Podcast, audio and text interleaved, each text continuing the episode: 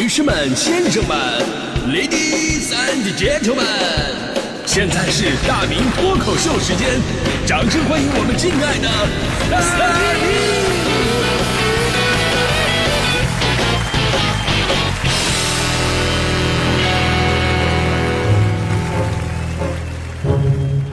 好，欢迎各位来到今天的大明脱口秀，我是大明啊。咱们今天说的是你算是一个狠人吗？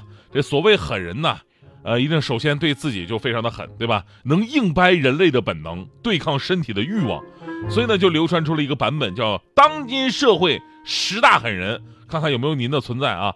当今社会十大狠人，就是晚上说睡觉就睡觉的人，早上说起床就起床的人，上厕所不带手机的人。手机膜碎了他不换的人，拿了快递不拆的人，拍照不用美颜的人，发了工资你不花的人，有人请吃饭还能不去的人，吃完饭立马就能去刷碗的人，还有听节目从来不发微信互动的人。就别的不说啊，就听节目不发微信互动的这狠人吧，我知道就是特别的多啊。平时我们做节目聊话题的时候吧，经常微信就那么几条。你知道广播不是话剧。因为广播呢看不见观众，但是广播跟话剧有一个非常相同的地方，那就是受众给的反馈越多，越有利于主持人的一个表现。所以我们的情绪啊，我们的内容啊，很多都是来自于咱们听众发来的节目互动。这个时候我们就会感觉，哎呀，这个节目是有人在听的，对不对？这心里有种满足感，很踏实。只不过现在呀，现在人不一样，现在人太忙了。你别说听节目发微信了，就是能听节目能听内容的已经很少了。真的为什么有朋友说那听广播不就听内容吗？哦，还真不是，大多数啊都是旁边为了有个声响啊，显得早上不是那么的寂寞。所以这时候啊，我们做主持人就很有挫败感。但是昨天的节目，昨天我们那期节目颠覆了我的想象。昨天我不是因为膝盖受伤了，去医院检查一天，耽误写脱口秀了吗？然后昨天的节目里边，我干脆我就唱了一首歌来弥补大家。结果啊，发来好几万条夸奖我唱的油腻的啊。对我表白说我要再唱下去他就脱粉的啊，还有为了不让别人听到自己品味低下慢慢摇上车窗的，对我重新产生认知说我这个人色眯眯的，我都记住你们了，我我第一次感觉到啊啊原来听节目的人这么多，你知道吗？这家伙这个微信如潮水一般涌来啊，所以我以后一定继续努力。另外啊，我就。大迪同学，你等着啊，等着周五轮到你唱每周一歌，我真的从来没有这么期待周五的到来。当然，你们不要觉得我这个人报复心重，其实这只能说明啊，我对大迪的爱啊，是多么的深沉与厚重。我在这里说句题外话，大迪同学的每周一歌非常受大家伙欢迎，于是你们就觉得啊，这个大迪唱完歌我去点评啊，鸡蛋里边挑骨头啊，吹毛求疵啊。但是其实我的点评真实的目的，并不是说让大迪去注意那些。技巧上的细枝末节，你们都不知道我的良苦用心呐。其实更深层次的原因，我是为了强大大迪的内心。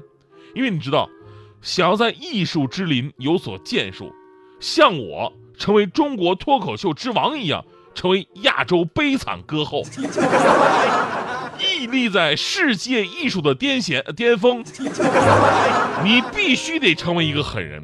正所谓高处不胜寒呐，一颗处变不惊且坚持自我的强大内心，是成为一个狠人最重要的条件。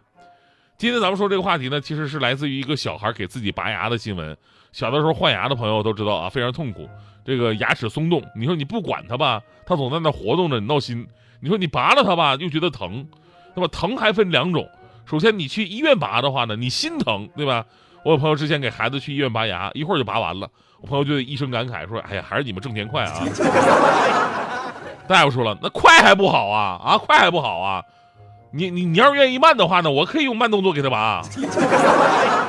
啊，现在开始做第七套慢动作拔牙。第一组敲牙龈，拿锤子，一二三四，二二。第二组拔牙齿，拿钳子，一二三四，二二。”换个姿势，再来一次。你要真的拔牙那么慢的话，你不得折磨死人呢，对吧？这是去医院啊，去医院心疼。但你要自己在家里边自己拔的话呢，肉疼，对吧？小的时候咱们自己拔的居多，但是最后呢，实在受不了了，一点点啊用手掰下来，或者家里边给点硬的什么糕点什么的，吃完以后发现牙没了，这个相对无痛一点。唯一的缺点什么呢？就是因为我们那会儿的药糕点特别的硬，你比方说我们那个发那个月饼，我们那时候都是顶峰针月饼，特别的硬啊，经常是，呃，咬完以后呢，松动的牙掉了，然后呢，原来好牙呢松动了。但有一种自己换牙的方式，针对性就强了很多，不会误伤到其他的牙齿。就是拿根线儿啊，这头绳拴着牙啊，那头呢拴着鞭炮的，一点火，鞭炮飞飞了，把这个牙带飞了。还有这个这个拴门把手上的，拴完门把手呢，喊爸爸，爸爸开门，什么事儿啊？结果牙掉了。那这种啊，其实都算是被动的拔牙，还得靠鞭炮跟爸爸。江苏的一个八岁小孩就硬核了很多，也是啊。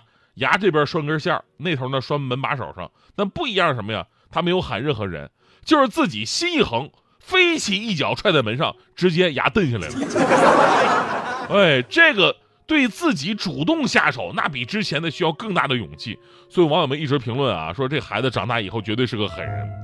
那这故事告诉我们道理：要想成功，方式方法固然重要。但是最基本的，你得拥有一颗强大的内心，能够让自己在各种的压力之下能够负重前行。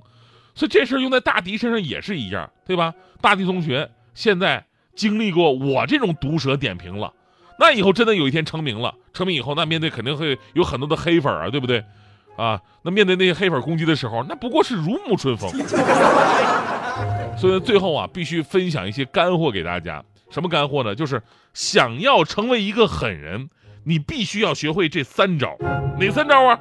首先，你要学会做一个没有情绪的人，你不要到处去诉苦。哎呀，受了点委屈，立马什么朋友圈啊、微博啊各种吐槽啊，寻求安慰、装可怜呢。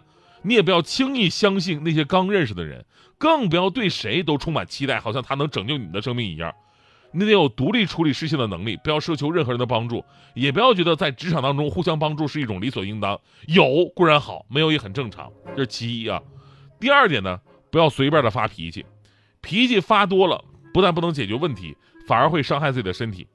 你可以学一学这个这个孙红雷，孙红雷演那些坏人，演狠人。你想孙红雷演狠人的时候，他们真想发脾气的时候，那喊吗？叫吗？很少。其实一个眼神就够了，对不对？据说当年孙红雷在演这个坏蛋的时候，还问导演呢：“没演过坏蛋的，怎么演呢？”导演还说呢：“你收着点演就行。”所谓啊，两年学说话，一生学闭嘴。无论你跟谁发生冲突，记住，一般呢就是三到五句，点到为止，三到五句就能把这个事儿给说明白了啊。明白了自然明白，那不明白的话呢，你越说越不明白，对吧？就是这道理。第三点就是，当你感觉压力大到快要崩溃的时候，你也不要跟任何人说。不要觉得自己委屈啊，运气太差也好，技不如人也罢，你都得尝试让自己安静下来，做自己该做的事儿，而不是说让烦恼和焦虑毁掉你本来就不多的热情跟定力。在崩溃当中继续前行，你才算是一个真正的狠人。也只有在冷静当中，才能找到属于你的最优答案，对吧？呃，这就是想成为狠人的三大绝招。所以朋友们，你你们知道我为什么会这么成功了吧？对吧？我为什么会这么成功啊？我从小我心理抗压能力我就特别的强，我可以说是天塌不惊。大迪总说我佛系，其实我是能够看透一切物质。小的时候有一次我一个人在家，当时啊那个家里边那时候的那个煤气阀的质量都不是那么好，我家当时那个就煤气泄漏了，煤气泄漏了。这一般孩子都发现不了，大人能发现，但是大人发现煤气泄漏就肯定特别的慌。啊，手忙脚乱的，但是我不一样，我就特别的沉着冷静。当时在我脑海当中飞速的旋转，怎么样应对啊？应对的一个流程，老师教过我们，面对危险，首先应该让自己冷静。怎么让自己冷静呢？深呼吸是最好的方法。于是我就做了几次深呼吸，就很深的深呼吸，然后我煤气中毒了。嗯，我从小我就是个狠人嘛。